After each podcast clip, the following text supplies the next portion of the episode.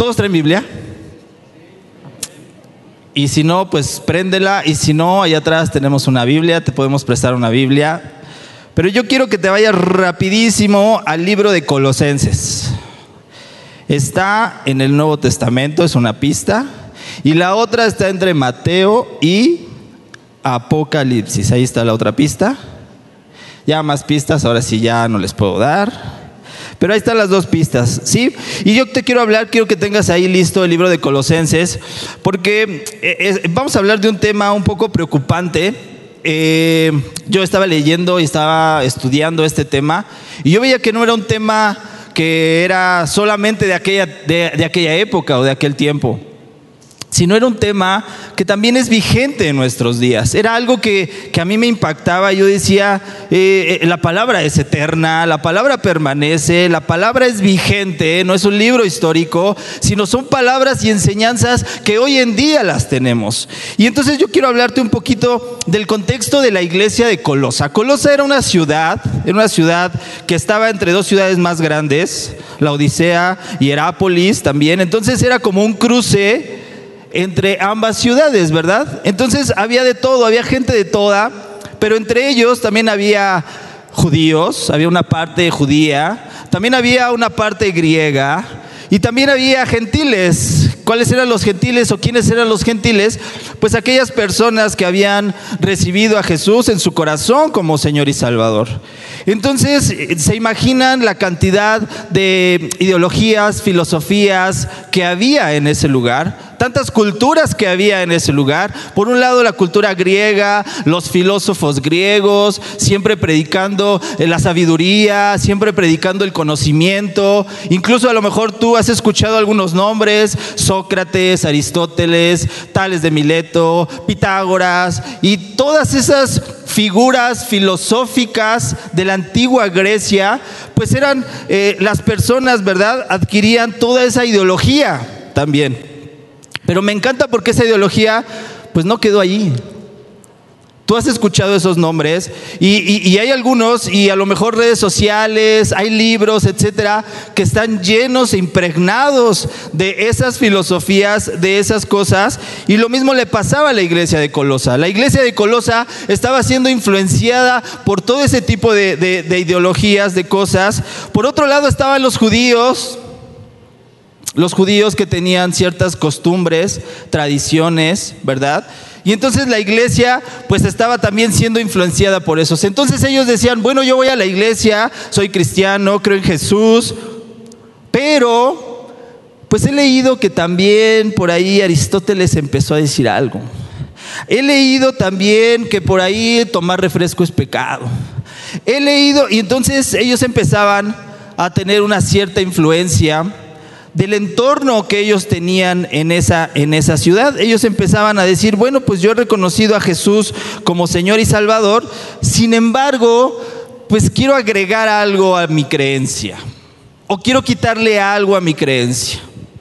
Y esas eran las cosas que estaba viviendo la ciudad, la ciudad de Colosa. Entonces, en este contexto había mucha diversidad de personas y pensamientos en la ciudad. Y bueno, pues estaba, estaba peligroso. O sea, la, la iglesia de Colosa estaba firme, caminaba firme, pero estaba siendo acechada por todo ese tipo de ideologías y de cosas. Y hoy digo, bueno, en aquel tiempo sucedía. Pero te das cuenta y dices, wow, en este tiempo sigue sucediendo. Hace, hace unos años tuve la oportunidad de estudiar en un instituto y estaba en una clase, sí o sí salen estos temas. Y estábamos en una clase y salió el tema del feminismo. Y había una compañera que defendió a capa y espada el feminismo, pero tenía una maestra que también defendió a capa y espada la palabra de Dios. No les cuento yo el pleito porque no vine a contarles el pleito ni a que se enteraran del chisme ni nada de eso. Pero me daba cuenta de que dije, en la iglesia algo está pasando. Algo se está metiendo porque las ideologías y las filosofías están ahí, siguen ahí y ahí van a estar. Pero el tema es que la iglesia de Colosa estaba siendo bombardeada por todo este tipo de, de cosas. Entonces Pablo inmediatamente detecta, identifica y condena estas prácticas a la iglesia de Colosa.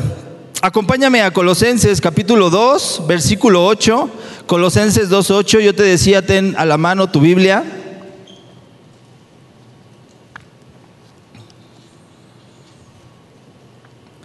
Entonces, Pablo le dice a los colosenses, Mirad que nadie os engañe por medio de filosofías y huecas sutilezas, según las tradiciones de los hombres, conforme a los rudimentos del mundo y no según Cristo. Pablo inmediatamente identifica estas filosofías, estas ideologías, estas formas de vivir, estas formas de caminar, estos pensamientos humanos. Los empieza a detectar Pablo, que en realidad no era Pablo, le fueron con el, con el, con este tema a Pablo. ¿Verdad? Pablo no estaba ahí físicamente, sin embargo fue así que escribió la, la carta para los colosenses. Entonces empieza a identificar y dice, no, no, no, algo está pasando y los empieza a advertir. Dice, ojo, mirad que nadie los engañe con filosofías y huecas sutilezas, ¿verdad? Entonces empezaba a tener algunos problemas de ese estilo la iglesia de Colosa empezaba a tener algo como un cristianismo mezclado con alguna ideología por ahí que yo escuché en un libro que mi jefe en el trabajo me dijo que es que yo escuchaba y yo estudiaba algunos filósofos y entonces era un, un cristianismo medio, medio mezclado y estaba basada principalmente la iglesia de Colosa, esas ideologías en el conocimiento, la sabiduría, las tradiciones, y a menudo ellos hacían ritos y misterios, eh, eh, ritos especiales, ¿no? Entonces, otro tema, otro tema y otro de los problemas que se empezaba a llegar a la iglesia de Colosa, yo les decía, la iglesia era una iglesia firme, fuerte, pero había otro tema ahí que Pablo decía, la sustitución de seres creados como ángeles por la verdadera cabeza de la creación que es Jesucristo. ¿Verdad? Eh, la iglesia comenzaba con la adoración de seres espirituales como ángeles. O sea, no era en aquel tiempo, ¿eh? También pasa hoy en día. Los falsos maestros decían que según los ángeles revelaban enseñanzas misteriosas a aquellos que realizan cultos o ritos y lo adoran. Y entonces Pablo, acompáñame a Colosenses capítulo 2, versículo 18. En, en Colosenses 2, 18 dice, no dejen que los condene ninguno de aquellos Aquellos está hablando de las personas que estaban influenciando en la iglesia de Colosa, ¿verdad? Estamos hablando de griegos, judíos y de todas esas personas. Dice, no dejen que los condene ninguno de ellos que insisten en una religiosa abnegación o en el culto a los ángeles al afirmar que han tenido visiones sobre estas cosas. Su mente pecaminosa los ha llenado de arrogancia. Otra advertencia de, Pablo a la iglesia de Colosa. Y decía, aguas con estas cosas porque los están, los están llenando o involucrando de, de, ideologías. Entonces, pues la iglesia de Colosa se había mantenido firme, sin embargo estaba, estaba peligrando, ¿verdad? Se estaba descarreando y estos problemas entre muchos problemas que enfrentaba la iglesia de Colosa, sin embargo Pablo se levanta y Pablo tenía un argumento. El argumento que Pablo tenía y que Pablo mostraba se llama Jesucristo. Amén. Amén. Ok, amén. Muy bien. Vamos a ir aumentando ese amén a conforme vayamos viendo esta parte. Y acompáñame a Colosenses capítulo 1, versículo del 15 al 20. Entonces, Pablo de alguna manera decía, pero si ustedes eran creyentes, ustedes le habían entregado su vida a Cristo, ustedes experimentaron el Evangelio, ¿qué es lo que está pasando? ¿Por qué de pronto ustedes empezaron a escuchar más ideologías, más filosofías, empezaron a ver cosas que no tenían que ver? Y entonces, más que traer claridad a tu vida, más que traer propósito a tu vida, hoy estás confundido. Y hoy vienes aquí y dices, o sea, sí canto, pero también como que ayer leí un artículo que me movió. Y entonces, Colosenses 1, 15, 20 dice, Él es la imagen del Dios invisible, el primogénito de toda creación, porque en Él, está hablando de Jesús, fueron creados todas las cosas, las que hay en los cielos y las que hay en la tierra, visibles e invisibles, sean tronos, sean dominios, sean principados, sean potestades, todo fue creado por medio de Él y para Él. Y Él es antes de todas las cosas y todas las cosas en Él subsisten. Y Él es la cabeza del cuerpo, está hablando de Cristo, que es la iglesia, el que es el principio, el primogénito de entre los muertos, para que en todo tenga la preeminencia, por cuanto agradó al Padre que en Él habitase toda plenitud y por medio de él reconciliar consigo todas las cosas, así que así las que están en la tierra como las que están en los cielos, haciendo la paz mediante la sangre de su cruz. Amén, exactamente, porque Pablo estaba poniendo por encima de todo a Cristo. Él estaba diciendo que no hay nada antes de Cristo, no hay nada después de Cristo, que en Él fueron creadas todas las cosas, porque la filosofía griega en ese momento decía, es que la tierra fue creada por el agua. Ah, no, llega otro y dice, la tierra fue creada por el aire. Y empezaban a tener diferentes, diferentes ideologías y estaban siendo contaminados con esas ideologías. La iglesia de Colosa que estaba fuerte, estaba firme, pero con tantas ideologías y culturas que se vivía en ese momento, estaban tambaleando. Hoy en día, la grandeza de una iglesia, y estoy hablando de iglesias locales, no se mide por la cantidad de miembros, que la verdad es que hay sillas vacías, y nos gustaría tener a más personas que conozcan a Cristo en este lugar. Pero no se mide tampoco por el poder económico, la popularidad, la infraestructura. Esta carta de los colosenses nos recuerda que la grandeza de una iglesia se fundamenta exclusivamente en la supremacía de Cristo. Es una iglesia que camina con Cristo. Es una iglesia que proclama a Cristo. Luego entonces la grandeza de un discípulo, vámonos a la parte individual, se mide por el señorío exclusivo y superior de Cristo en su vida. Y fíjate que como había, había también, déjame llamarle cristianos, había también cristianos que se estaban contaminando con todas las ideologías, las filosofías que estaban de todas las culturas ahí en la ciudad. Pues también había otros que Pablo los llama, y yo los estoy llamando de esa manera también, los verdaderos discípulos. Aún había gente con unas marcas específicas que ellos decían, es que ellos no son como todos nosotros, ellos son diferentes. Van a la misma iglesia, entran al mismo culto, escuchan la misma palabra, pero su manera de vivir y su manera de actuar son diferentes.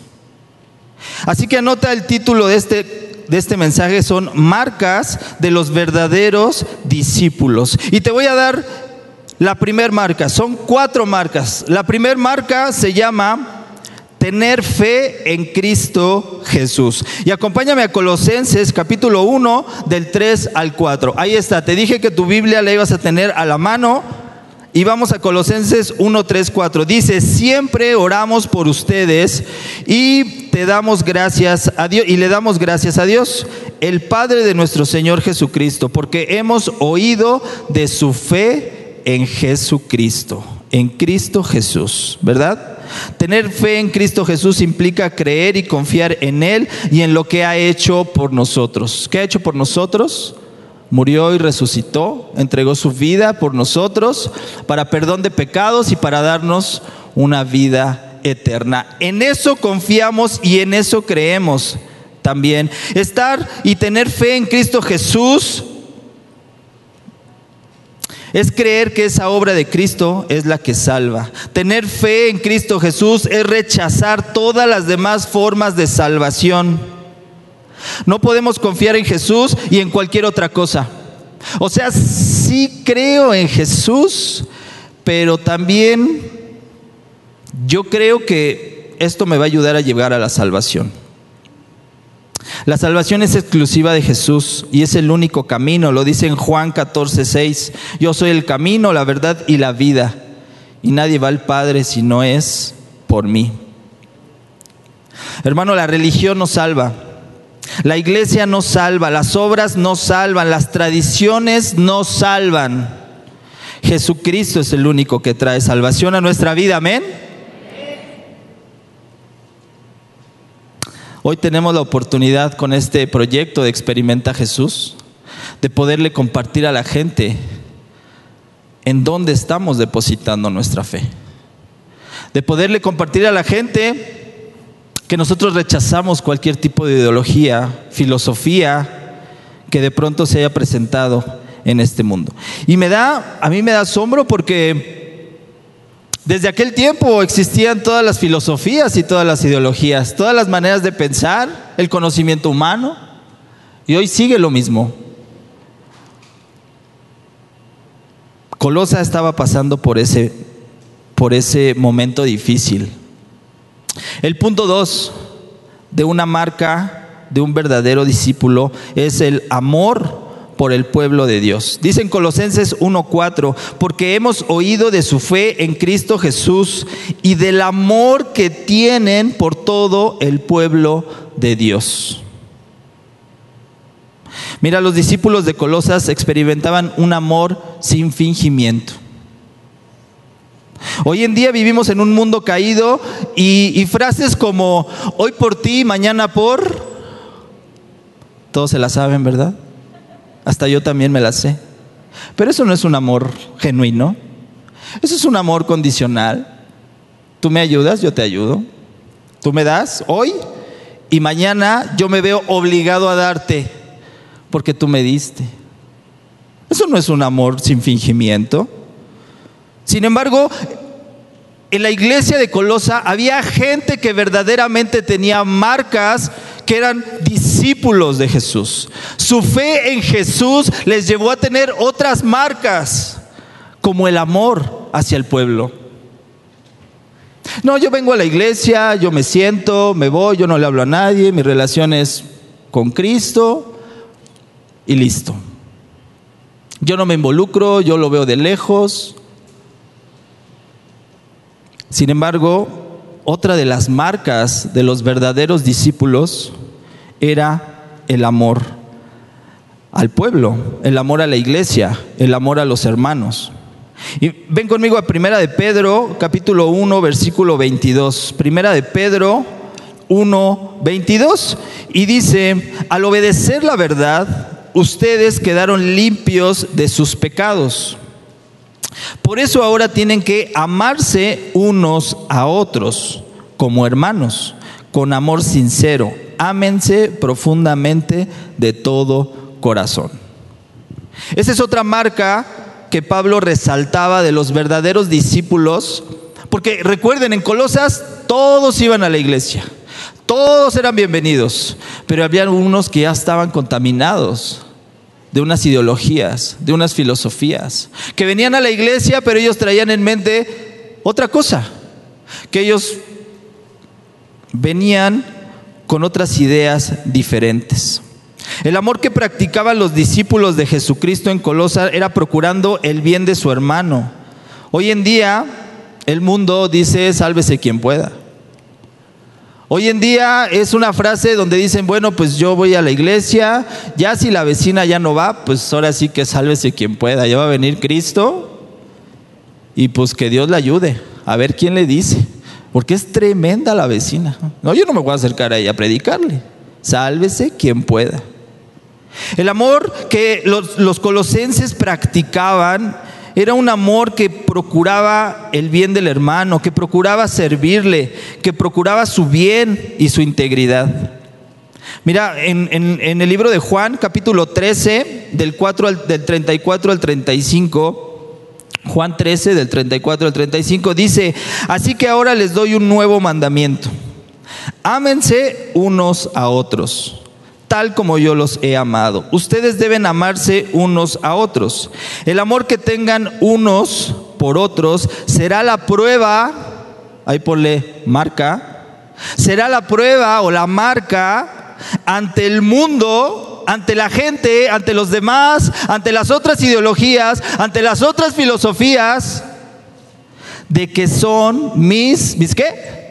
Mis discípulos. El amor es una marca de que somos verdaderos discípulos de Jesús. Y es que esa marca de tener fe en Cristo Jesús te lleva a desarrollar otras marcas, otras señas, otras características, otros rasgos como verdaderos discípulos de Dios. Otro de los puntos, punto 3,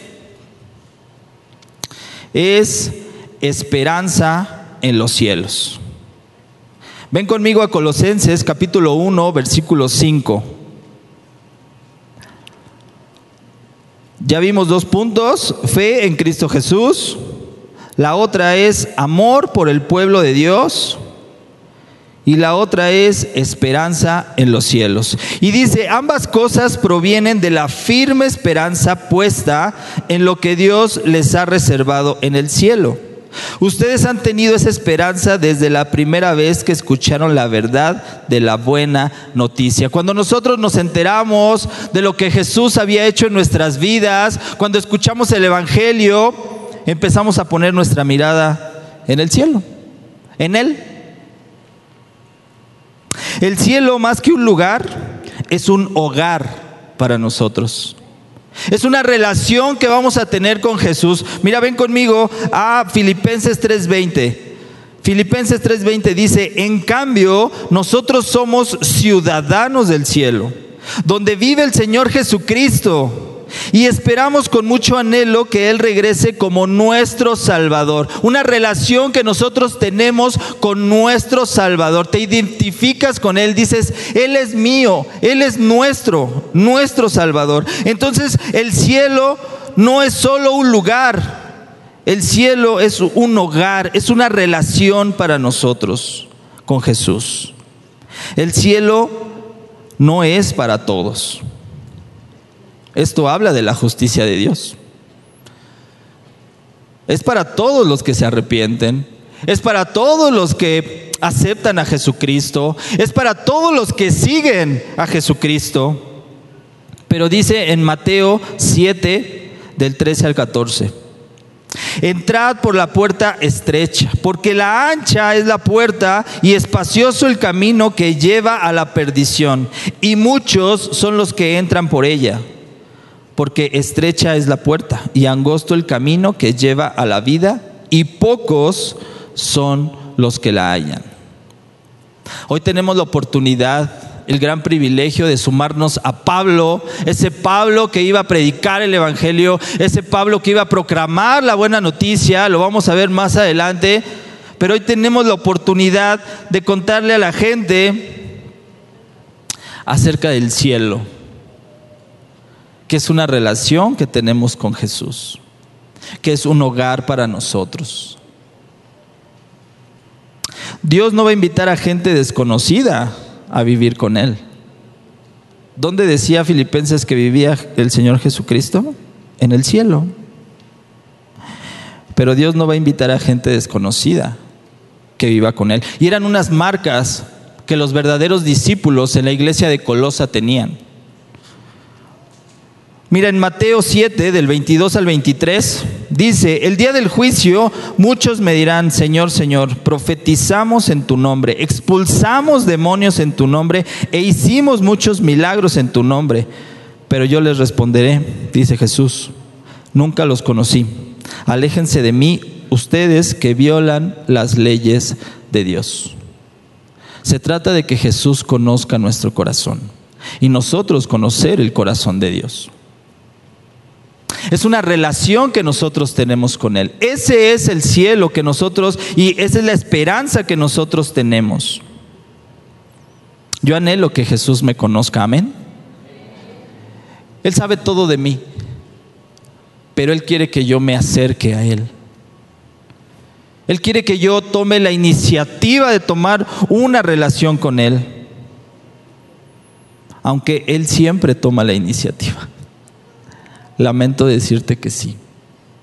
Y yo quiero tomar la iniciativa y que creen que Él siempre la toma.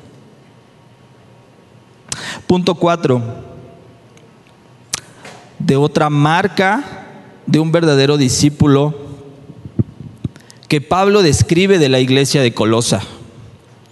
Es un evangelio que da fruto y que crece. Acompáñame a Colosenses capítulo 1, versículo 6. Dice, esa misma buena noticia que llegó a ustedes, ahora corre por todo el mundo. Wow, el Evangelio empezó a, a correr por todo el mundo. Da fruto en todas partes mediante el cambio de vida que produce. Así como les cambió la vida a ustedes desde el día que oyeron y entendieron por primera vez la verdad de la maravillosa gracia de Dios. No sé si tú te acuerdes del día donde te encontraste con Jesús. No sé si te acuerdes tú de ese día cuando yo estaba leyendo este texto. Yo decía, wow, yo, yo me lo encontré, él me encontró en el 2009, 2010, por ahí así. Y todavía me acuerdo. Y mi vida empezó a cambiar porque antes de eso yo cantaba sin adorar. Yo asistía sin amar. Yo leía sin entender. Hasta que encontré y hasta que llegó el Evangelio a mi vida. La vida cristiana se trata de conocer a Dios, a su Hijo Jesucristo y dar fruto.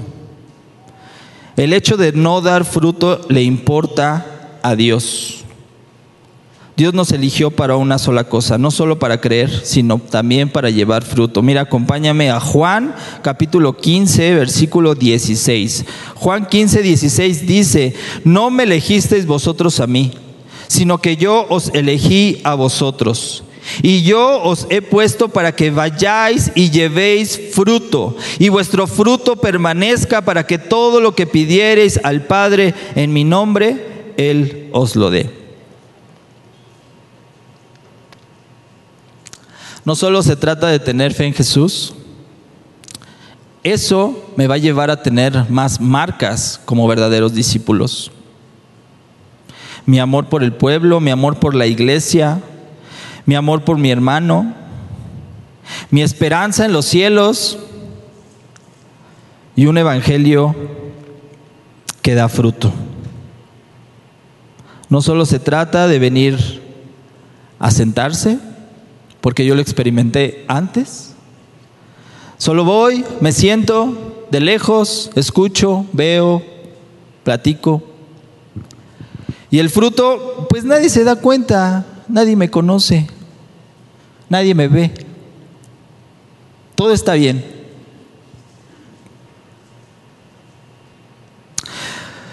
Mira, para ponerlo en términos más fáciles, fruto es una vida cambiada y centrada en Cristo, una vida que busca complacer y obedecer a Dios. El fruto que llevemos siempre dará la gloria al Padre.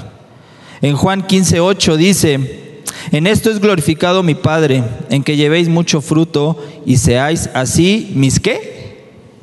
Mis discípulos. Otra marca que nosotros tenemos como verdaderos discípulos de Jesús. La fe en Jesús me va a traer más marcas. La fe en Jesús va a hacer que yo deseche toda clase de ideología, de filosofía y que solamente me centre en la persona de Jesús. Que yo crea que solamente Él trae salvación a mi vida. La marca de tener fe en Cristo Jesús me va a hacer amar a su pueblo, amar a su iglesia, amar al hermano, traerle bien a mi hermano ser parte de la comunidad, ser parte del cuerpo. Esa era una, era una verdadera marca del discípulo de Colosas.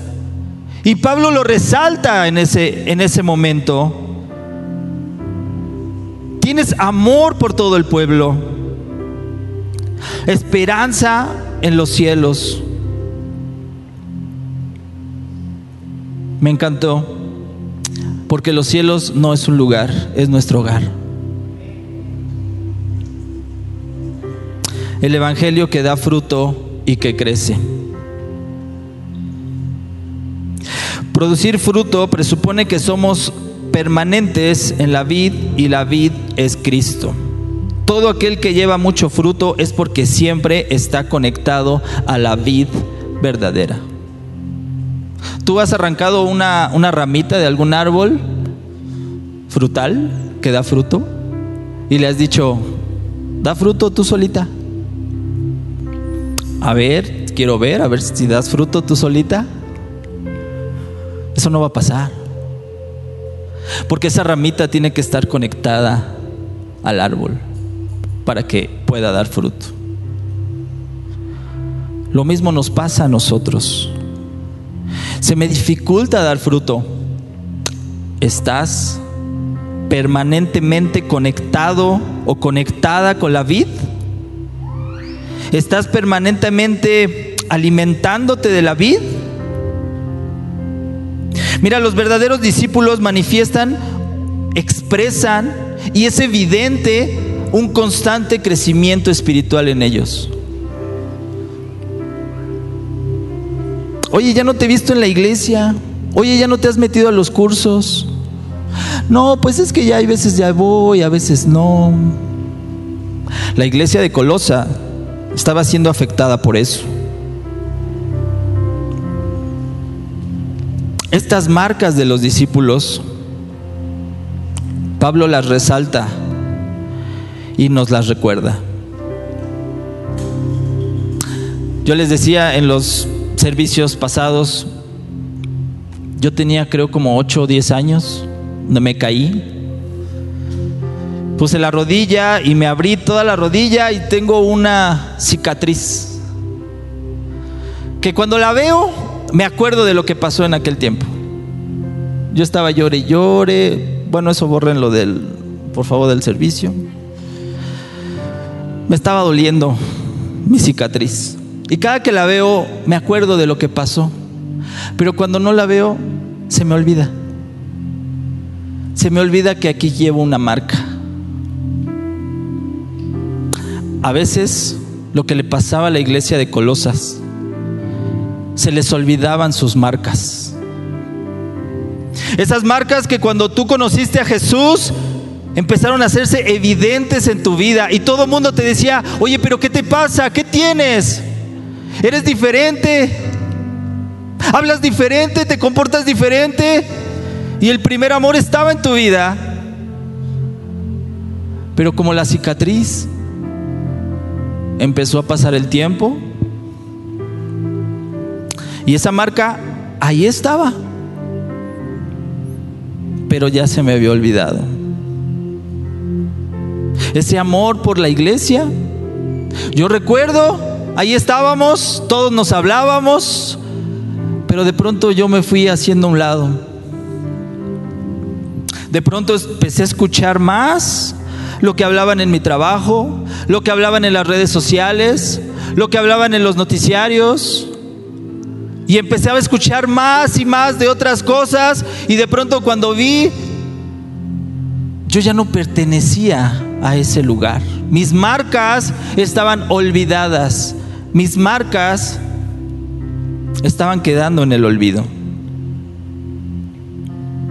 Además de ser verdaderos discípulos de Cristo, reflejando en nuestra manera de vivir, de hablar, de pensar, de actuar, Hoy oro para que nuestra iglesia Mundo de Fe sea una iglesia fiel a Cristo. Amén. Para que ningún tipo de ideología, filosofía de este mundo la confundamos. Porque mira, hay muchas ideologías, pero ninguna te va a dar salvación y ninguna combate el pecado. Es que a mí me gusta escuchar esta parte de aquí. Escúchala. Pero si no te da salvación y no combate el pecado, ten cuidado. Ven conmigo a Colosenses capítulo 1, versículo 23.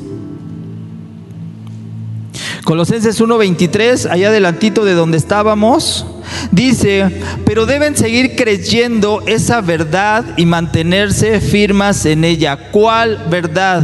¿De cuál verdad está hablando Pablo a Colosas? De esa verdad que ellos entendían lo que Cristo había hecho por ellos. Y dice, mantente firme, creyendo esa verdad. No se alejen de la seguridad que recibieron cuando oyeron la buena noticia. ¿Te acuerdas de ese momento? ¿Ya recordaste? Ese lugar donde Cristo te enamoró. Esa buena noticia ha sido predicada por todo el mundo.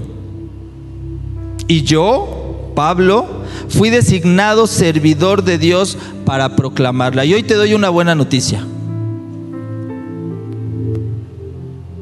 Hoy el Señor te está haciendo parte de lo que Pablo estaba haciendo en ese momento. Dice una noticia que yo predicaba por todo el mundo. Hoy tenemos la gran oportunidad de ser parte de este proyecto. Hoy tenemos la gran oportunidad de contarle a la gente de Cristo, de mostrarle el Evangelio, la salvación, la vida eterna. Y hoy en abril, que tú puedas estar orando por esa persona para que te sumes a lo que Pablo estaba haciendo.